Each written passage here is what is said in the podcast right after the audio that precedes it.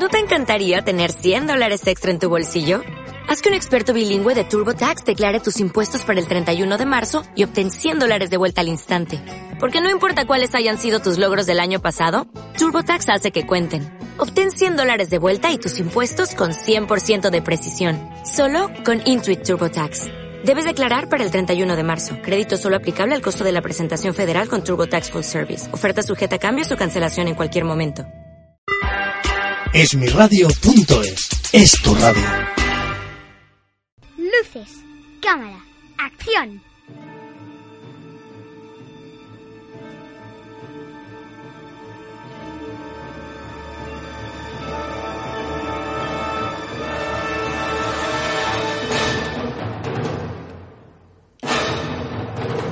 Rodando, vuestro programa de cine.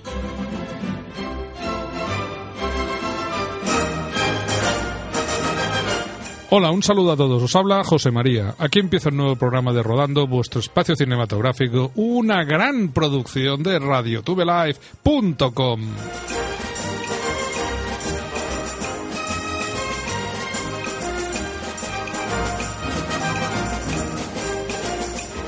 Y como siempre, saludo a mi gran compañero Agustín. Eh, ¿Qué tal, José María? Yo un poco acatarrado, pero aquí al pie del cañón para hablar del cine. Sí, Y señor, de- sí, señor. Aquí es lo que, nos, lo que nos motiva. Sí, señor. Para el cine no hay enfermedad, no hay cansancio, no hay calor, no hay nada. Ay, ya no cine puedo, no. delante de todo. Y si te quieres relajar, ves una sala de cine. Sí, también, también, sí, señor. Que estarás calentito y verás una buena película. Bueno, o no Aunque tan buena. Yo, yo he visto ya Roma por Netflix y...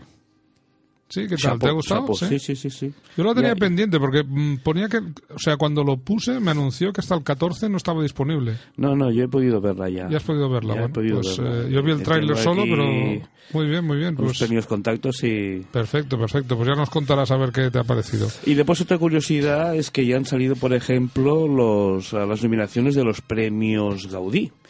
Entre ellas tenemos Entre dos aguas, El fotógrafo de Mannhausen, Viajo, Viaje al cuarto de, de una madre. Pero, ¿dónde podemos ir a ver estas películas? Ya no están en cartelera. Bueno, esto es un problema de hoy en día, pero no pasa solo. Con los Goya va a pasar lo mismo. También ha salido El Reino, ha salido Campeón, han salido muchas películas que hoy en día, si quieres mm, o no, no has podido verlas, si quieres verlas, es Mira, imposible. la única que dan, que estamos escuchando de fondo el tráiler, es El fotógrafo de Mannhausen, pero la dan a una hora, un día a la semana y de noche. O sea, no, tienes que ya adecuarte a ir a ver esa película. Es, complicado, es que- complicado, complicado. Tenemos que decir que cada semana se estrenan entre 10, 12 películas. Salas cada vez hay menos. Y las películas, algunas no duran ni, ni, es que ni una semana. Enseguida. Bueno, se quema, se queman y enseguida cambian. Lo que pasa que, claro, cuando vienen los premios, como mínimo tendrían que hacer un reestreno de esas películas para que la gente interesada al menos pudiera verlas para poder opinar después. Bueno, y comentaros que estos premios Gaudí se van a entregar el próximo 27 de, de enero y la, la gala la va a presentar el McLaurin en el Palau de Congresos de Barcelona. Y después más adelante habrá los Goya, que, que hemos dicho también han salido de las nominaciones, donde Campeones se lleva la mayor parte de, de los, de las nominaciones. ¿no? La película que representará a España en los próximos Oscars, si la eligen. Si la eligen al final, sí. Que, que- que eso se Está por que ver.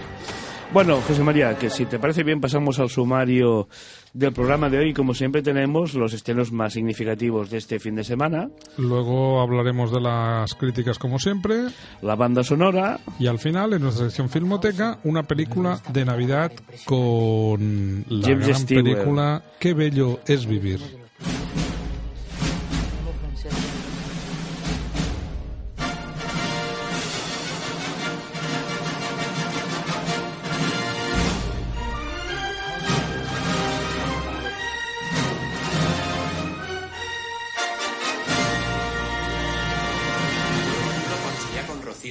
Compramos ahora, quiere decir que vamos a seguir juntos otros seis meses. Le voy a dar, ¿eh?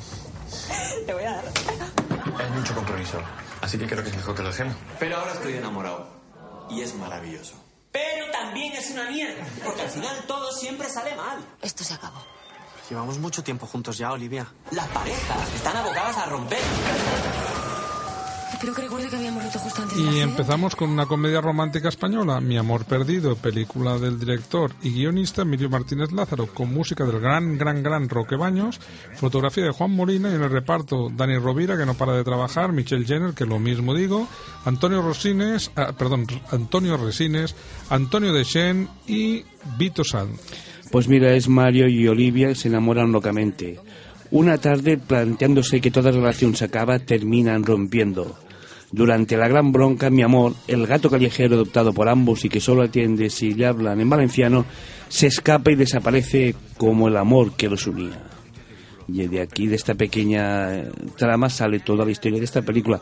Déjame que felicite a Michelle Jenner, que nos hemos enterado de que está esperando su primer bebé desde aquí. Enhorabuena. Y como tú bien has dicho, Dani Rovira está que se sale.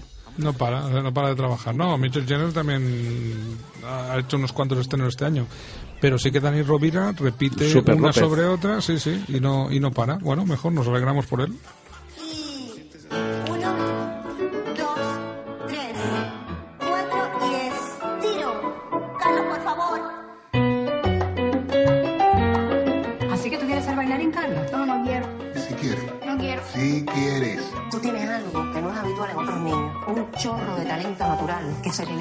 Y una película que yo creo que va a ser uno de los estrenos más potentes de esta semana, Julie, película de la directora Iciar Boyain, con un guion de Paul Laverty, música de Alberto Iglesias, otro de los grandes músicos que tenemos en este país, fotografía de Alex Catalán, y en el reparto Carlos Acosta, Santiago Alfonso y Kevin Martínez.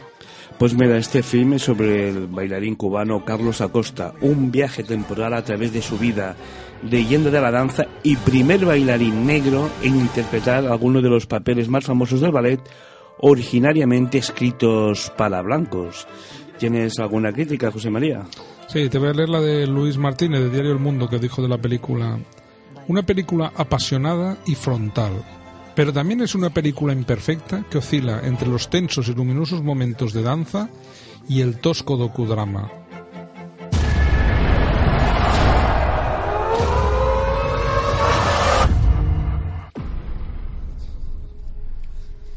Tenía ocho años cuando murió mi madre. Le encantaba viajar por el mundo, desenterrando el pasado. Él solía venir a visitarnos. Pero un día, todo cambió. Ella encontró algo. Algo que él quería. ¡Corre! ¡Corre, Gaster! Me habría matado a mí también. Y pasamos a una película de ciencia ficción de Nueva Zelanda, Mortal Engines, película año 2018 del director Christian Rivers. Guión Peter Ja- eh, Jackson, fotografía Simon Revy. En el reparto Hugo Webbing, Hera Hilmar y Robert Sheman. Pues mira, miles de años después de la destrucción de la civilización por un cataclismo, la humanidad se ha adaptado y ahora existen gigantescas ciudades en movimiento que vagan por la tierra sobre enormes ruedas, absorbiendo los pueblos más pequeños para obtener sus recursos. Lo bueno de esta película es que el guion viene de Peter Jackson. ¿Y quién es Peter Jackson? Pues el creador y director de la saga El Señor de los Anillos. Solamente para, para esto yo creo que ya vale la pena verla. Las críticas la dejan un poco flojita, pero José María, si uno es fan de Peter Jackson, Hay que verla. Niños, tomaos el desayuno. Papá se va al trabajo. Adiós, cariño.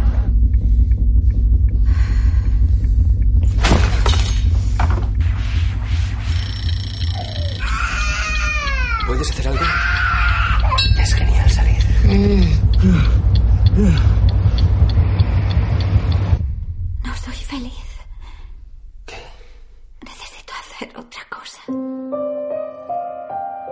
Es una fase. Cambiamos de registro y pasamos a un drama del Reino Unido, La búsqueda de la felicidad, película año 2017 de 101 minutos del director Dominic Sauvage. La música Alexander Harmon y Anthony John. En el reparto Gemma Atherton, Dominic Cooper y Frances Barber. pues mira, aquí tenemos la historia de una ama de casa y madre asfixiada por las responsabilidades y llega un momento que toma una extraordinaria deci- decisión que cambiará su vida para siempre. Esta película en el British Independent Films Award, año 2018, nominada Mejor Actriz Atherton. ¿Tienes alguna crítica de esta película del 2017, José María? Sí, te voy a leer la de Guy Lodge de Variety que dijo de la película. Reforzada por la actuación emotiva y sin adornos de Gemma Atherton. De forma cuidadosa y creíble presenta el conflicto entre un estilo de vida superficialmente abundante y las carencias internas del mismo.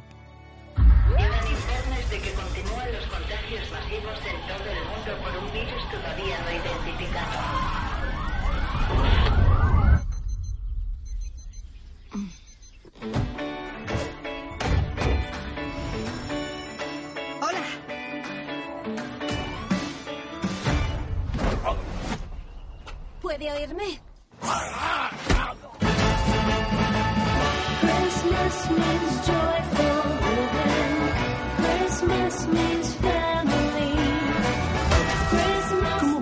¿Cómo vamos a pasar entre tantos zombies? Creo que tengo una gran idea. Es la idea más absurda que se te ha ocurrido. Y pasamos a una comedia sobre el apocalipsis y los zombies, Ana y el apocalipsis. Película año 2017 de 92 minutos de Estados Unidos. Director John McFell. Guión Alan McDowell y Ryan McHenry.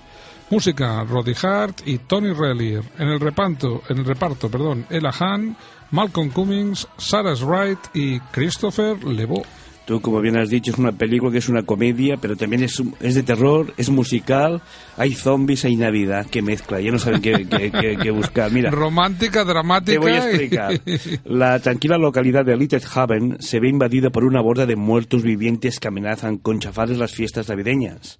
Anna y sus amigos hacen frente a la amenaza con toda su energía, sobreviviendo a muñecos de nieve zombificados, salvajes despedidas de soltero y adolescentes desfrenados. Y todas sí les sobran fuerzas para marcarse algunos números musicales. José María, ¿tienes alguna crítica? La de Peter Travis de Rolling Stones que dijo de la película. Esta mezcolanza de géneros es justo el musical adolescente navideño repleto de muertos vivientes que estabas buscando. Puntuación tres y media sobre cinco.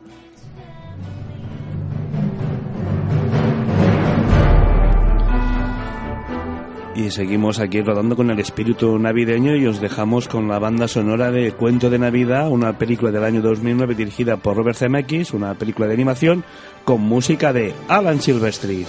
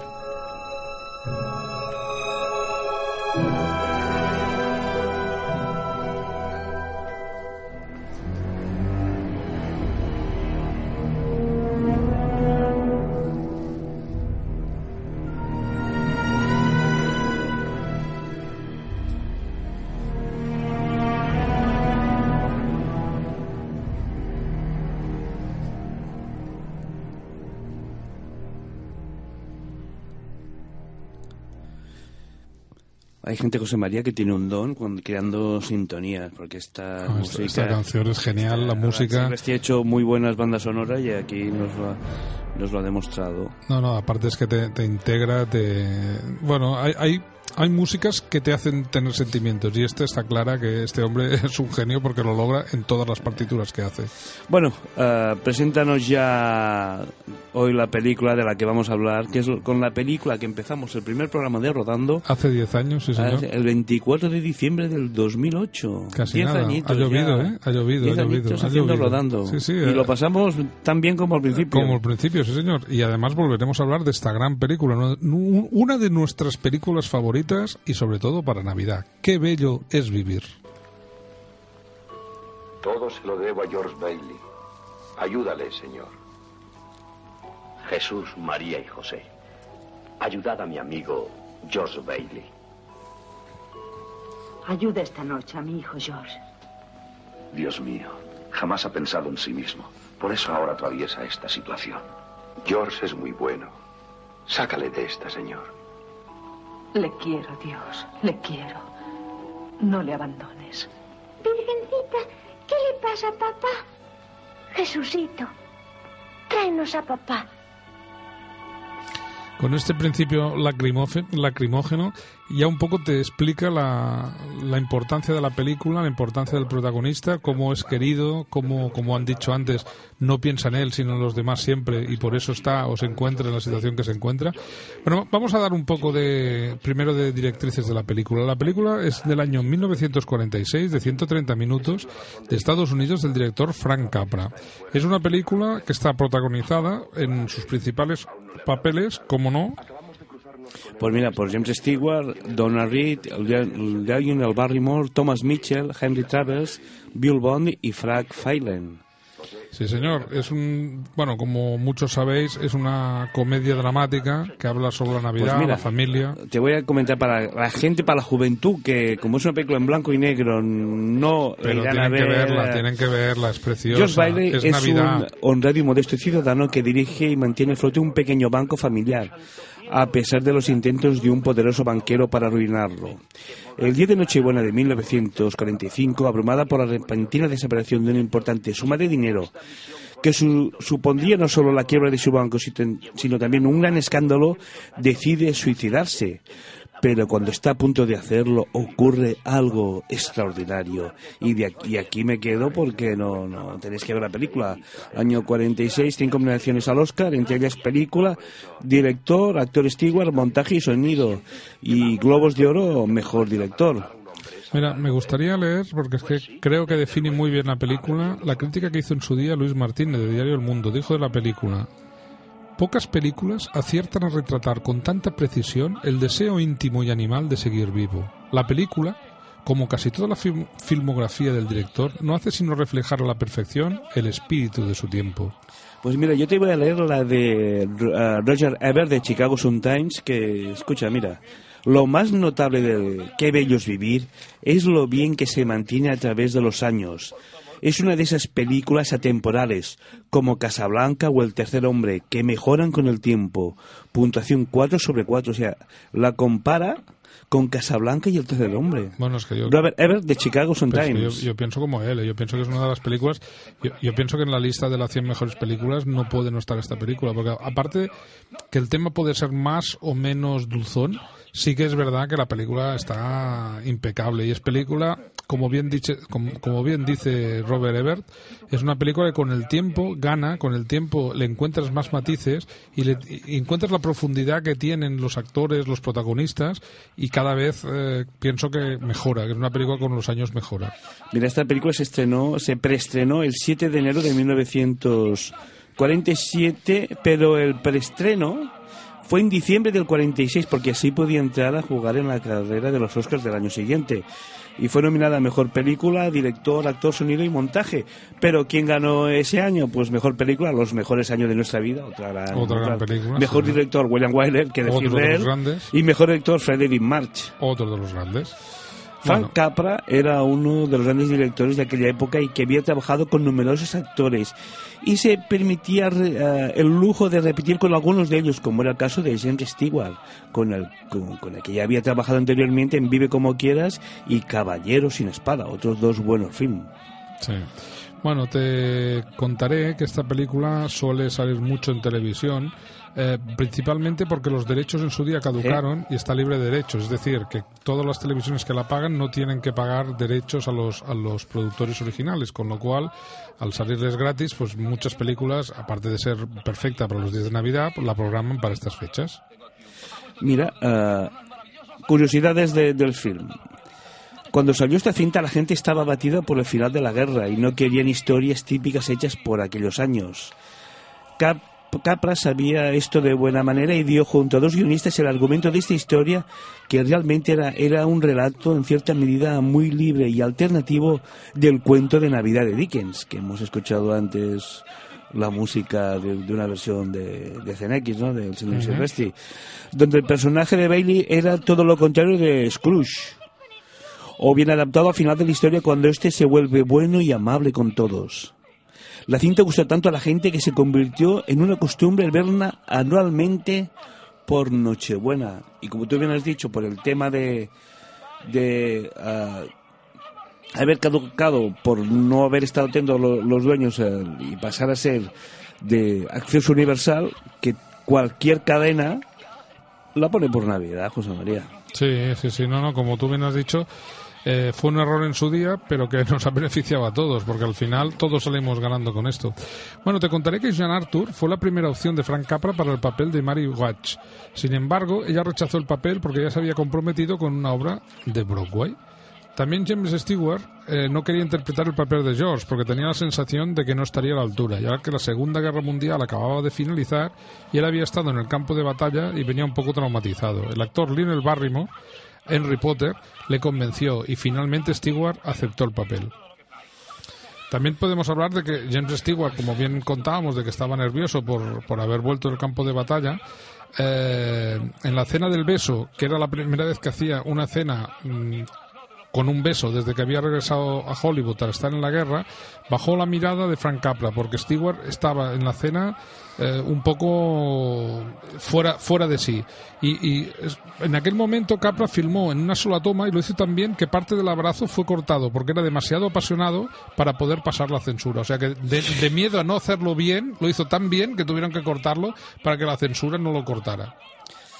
Pues mira, para acabar podemos decir que ah, en aquella época la cinta marcó huella porque realmente había pocas personas tan íntegras como Bailey. Y si me apuras, hoy tampoco, hay hoy menos, personas hoy menos. Y banqueros y banqueros Agustín banqueros. Esto parecería una un, un chiste hoy en día. Y, y que nos, si miramos esta cinta, ¿qué podríamos pensar? No es para que cambiemos en general nuestra personalidad, sino para reflexionar de cómo sería el mundo si fuéramos todos mejores personas. Ni tanto, esto eh. es difícil. Esto es difícil, Tú no sabes que ahora por Navidad la gente da más, da- hace más ah, ah, actos de solidaridad que el resto del año. Será por, Para por esta la fecha. conciencia. Sí, para limpiar la conciencia, porque vivimos en una cultura que si no regalas es que no quieres. ¿No, no lo has pensado alguna vez? No hace falta regalar para demostrar que quieres a una persona.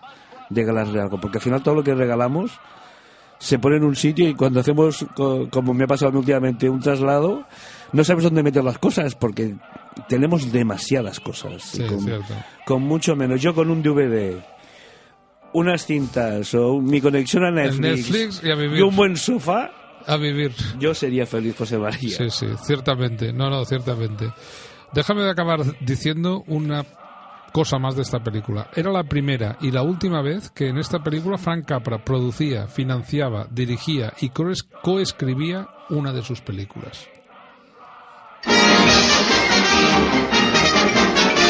Eso es, to- eso es to- eso es todo, amigos.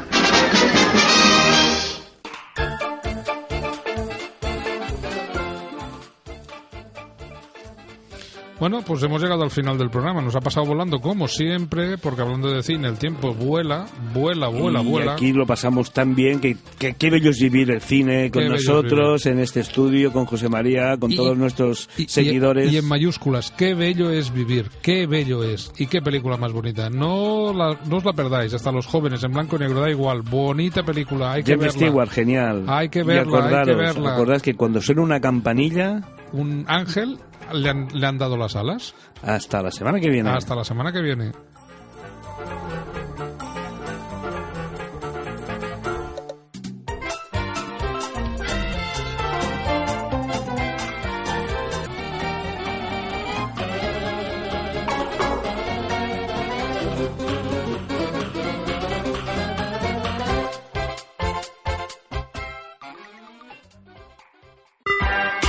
Esmiradio.es es tu radio.